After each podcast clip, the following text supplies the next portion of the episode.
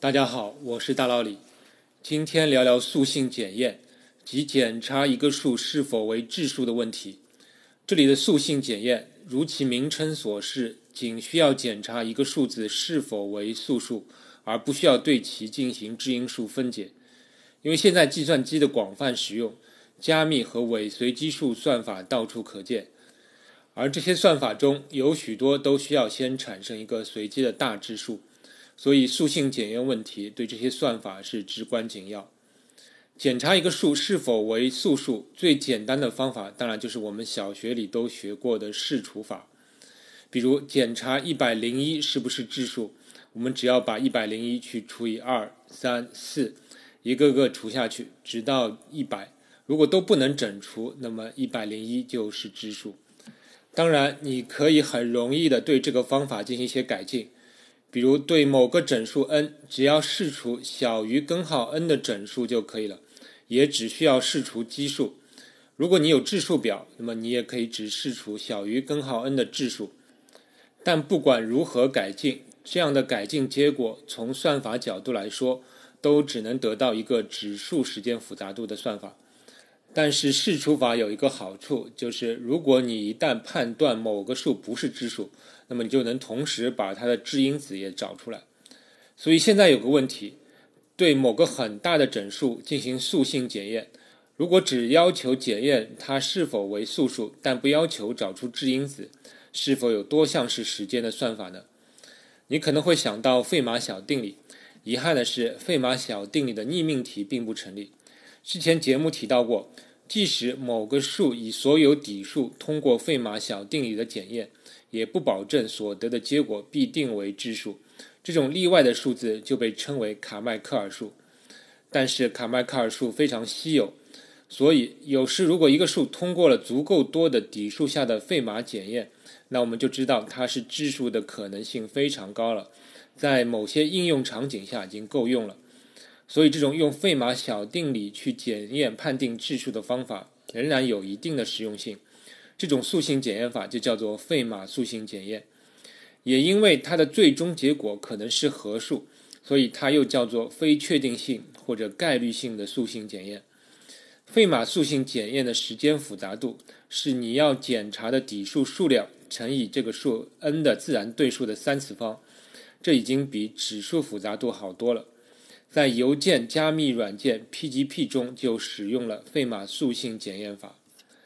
那有没有一种能在多项式时间里以确定性的方法完成素性检验的算法呢？还真有，这就是2002年由三位印度科学家提出的 AKS 算法。当时他们的论文标题就是“素数属于 P”，这里的 P 就是我之前聊过的 P 与 NP 问题里的那个 P，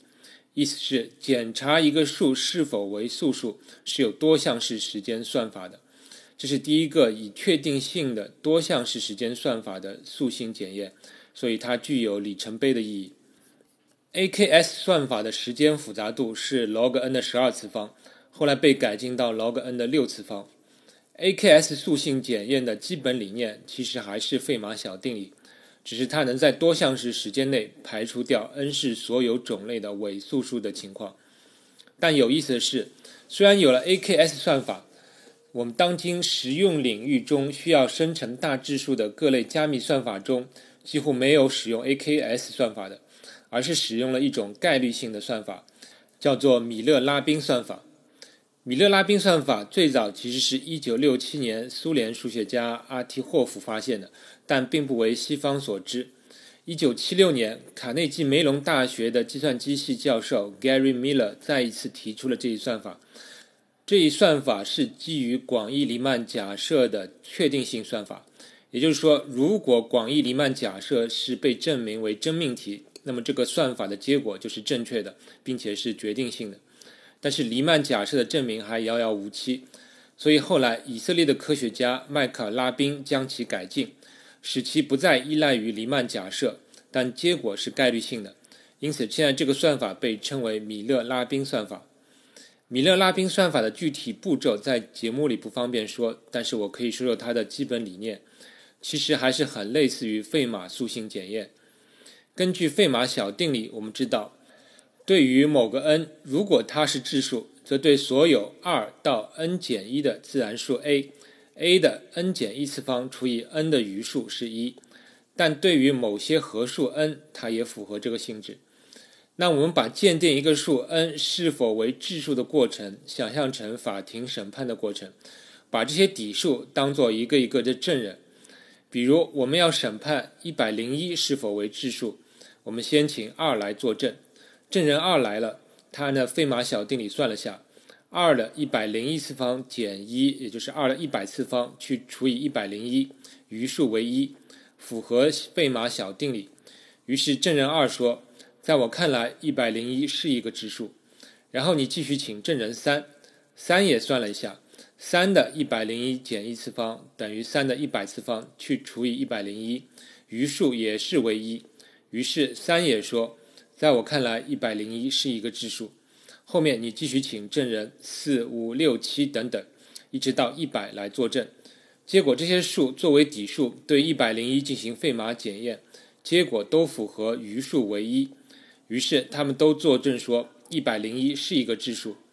这些证人在算法中有个术语，就叫做证人数。那你知道，除非一百零一是一个卡迈克尔数，否则它就是一个质数。所以你基本可以确定一百零一是一个质数。但对五百六十一这个数来说，我们知道它是最小的卡迈克尔数。对它，即使你请证人二到证人五百六十所有的数都来作证，这些数都会认为五百六十一是一个质数。但是五百六十一却是一个合数。此时我们说二到五百六十都做了伪证，但这不能怪这些数，只能怪五百六十一这个卡迈克尔数伪装的太像质数了。先不管这些，现在先请你改进以上过程。改进的目标是尽量少请一些证人，但是最终仍然能够以比较高的准确率去鉴定一个质数。首先，我们不用考虑卡迈卡尔数的问题了，因为我们知道，即使请所有的证人出来，也不能鉴定出它是合数。我们需要考虑的是，怎么少请证人，仍然尽量可以少的误判一个合数为质数。你会想到，如果有两个证人数，他们经常同时做伪证，也就是他们经常对同一个合数做出错误判断，那么这两个证人同时出场的意义就不大了。比如对三百四十一这个数。二的三百四十一减一次方除以三百四十一的余数是一，四的三百四十一减一次方除以三百四十一的余数也是一，于是证人二和四都会认为三百四十一是一个质数，但是三百四十一却是一个合数，所以二和四同时做了伪证。所以我们知道，在三百四十一这个问题上，二和四同时出来作证的意义就不大了。在法律术语中，这种情况叫关联证人，也就是两个证人互相认识或者有某种共同的利益，所以关联证人的证词会具有相同的倾向性，他们同时做伪证的可能性比较高，所以要比互不相识的不相关的证人的证词效力要差。在我们的塑性检验的问题中，我们可以通过某些数学上的性质。挑选合适的证人，使得他们的关系尽量独立，从而达到快速鉴定诉数，同时使误差率尽量小的目的。这个思路有点像最近的那期“三人成虎”的节目。一个证人说某个数字是质数，你可能不信；三个或者更多互不认识的证人说某个数字是质数，那么这个数字是质数的概率就很高了。而米勒拉宾算法就是通过一种费马小定理的特殊情形。进行一些数学变换，能够高效的选取独立性很高的证人数，使得我们能够快速鉴定质数，并且我们可以通过调节证人数的数量，控制最后结果的准确率。证人数越多，最终结果是伪质数的概率就越小，其结果中甚至能排除卡迈克尔数。实践中，我们可以让伪质数出现的概率小于二的一百次方分之一。而它的时间复杂度与费马检验法是一样的，是一个多项式时间算法。有了米勒拉宾算法，要产生一个大质数就简单了。比如要找到一个两千零四十八位的二进制的随机质数，那么只要先产生若干个两千零四十八位的随机二进制基数，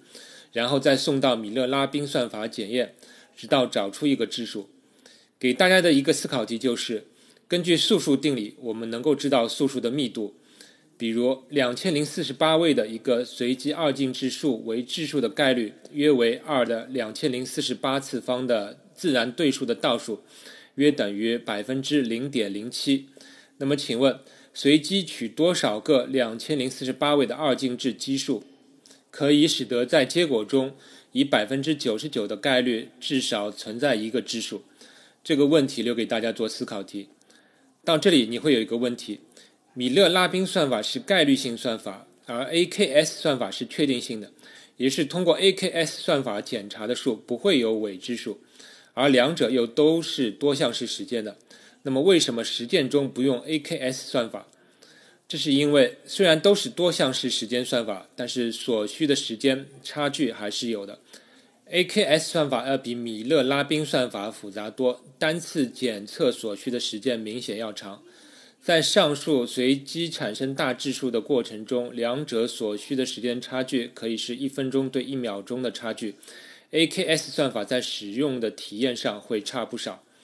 更重要的是，我们已经通过数学方法证明，米勒拉宾算法所产生的质数是伪质数的几率小于二的一百次方分之一。这个数字已经小于计算机硬件出错的概率了，所以算法上更高的准确率已经没有意义，并且实践中我们还没有发现哪个通过米勒拉宾检查的数最终是合数的情况。也就是说，你可以通过米勒拉宾算法产生很多的大质数，然后再送到 AKS 算法中鉴定，看看是不是伪质数。到目前为止，没有人发现这样的数。其实这是可以理解的。因为我们知道米勒拉宾算法的错误率已经小到二的一百次方分之一，这是非常非常小的，并且也许在二的几千次方以内根本没有这样的伪质数。所以在计算机领域中有一个称为工业级素数的说法。如果把大素数生成算法想象成一个个生产素数的工厂的话，那么其生产出来的素数就可以称为工业级素数。有意思的是，目前的工业级素数其实是有一个小概率是合数的，属于残次品，但是目前还没有发现这样的残次品。总结一下，目前最常用的大素数检查算法就是米勒拉宾算法，它的算法简单、精度可调、实用性非常高。唯一的缺点是它的结果是概率性的而非确定性的，但这个缺点是我们可以接受的。因为我们可以把它的出错率调到小于硬件出错的概率。将来如果能够证明广义黎曼假设，那么我们就可以用原版的米勒算法，那个算法就是确定性的了。好了，今天有关塑性检验的算法就介绍到这里。插一句有关美剧开发者的话题，我发现用音频听的效果并不是很好，我接下来准备仅以文字的形式。将这部出色的科幻美剧中的一些相关知识要点推送给大家，请大家订阅我的微信公众号，名字就叫“大佬李聊数学”。让我们下期再见。科学声音。